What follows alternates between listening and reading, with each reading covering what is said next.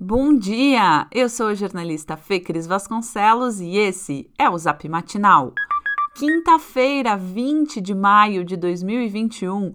Hoje é aniversário de um ano do Zap Matinal. Estamos muito felizes em compartilhar essa data com você. São milhares de pessoas que recebem nossos boletins todos os dias, o que nos deixa muito orgulhosos.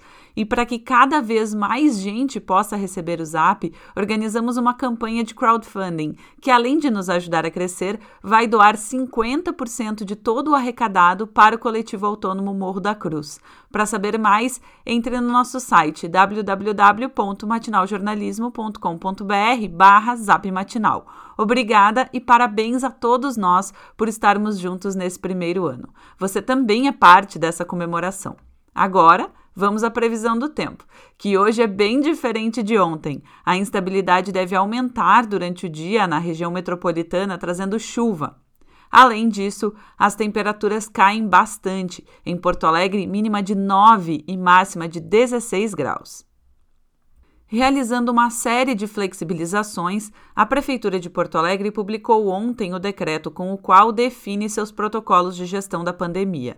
O texto afeta diversos setores, liberando o funcionamento de bares e restaurantes em qualquer horário, inclusive com autorização para música ao vivo.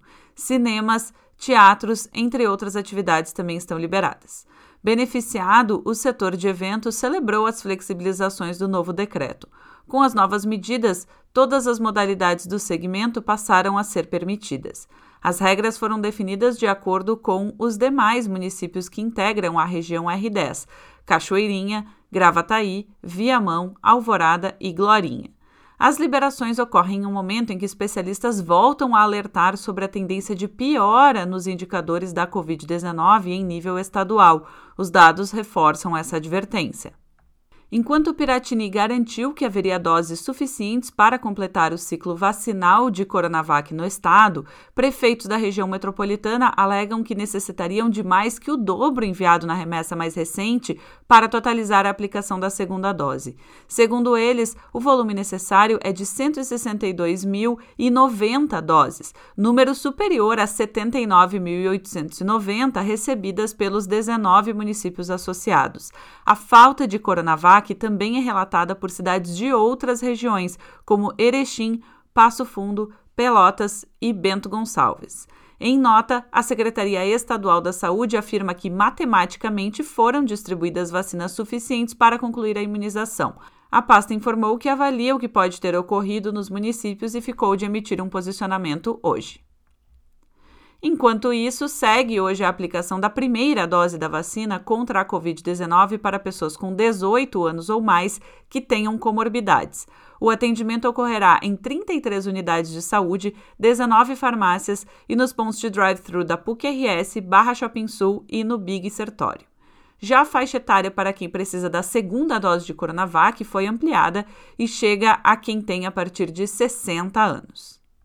A Procuradoria-Geral do Estado ingressou no Supremo Tribunal Federal solicitando que a Corte faça mediação entre o Executivo Estadual e o Ministério da Saúde para solucionar o impasse sobre a vacinação dos professores.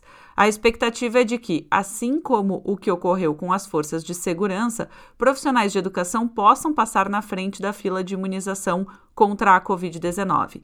A falta de vacinas é um dos motivos para a greve dos professores em Porto Alegre. Após declarar uma greve ilegal, o TJ dobrou a multa diária do descumprimento da decisão, passando de 50 mil para 100 mil reais. E esse foi o Zap Matinal, feito com base em conteúdos dos sites G1RS, GZH, Sul 21, Jornal Correio do Povo, Jornal NH e Jornal do Comércio. Nós trazemos notícias gratuitas todos os dias no seu celular. Se você conhece alguém que também vai gostar de receber os nossos boletins, encaminhe a nossa mensagem para essa pessoa. O link para inscrição está no nosso boletim de texto. Aliás, caso você ainda não receba a newsletter Matinal Jornalismo no seu e-mail todas as manhãs, inscreva-se gratuitamente ou considere fazer nossa assinatura premium para ter acesso a todos os nossos conteúdos e também, é claro, apoiar jornalismo local. Siga também a gente nas redes sociais, arroba Matinal Jornalismo no Instagram e arroba News Matinal no Twitter. Um abraço e ótima quinta-feira!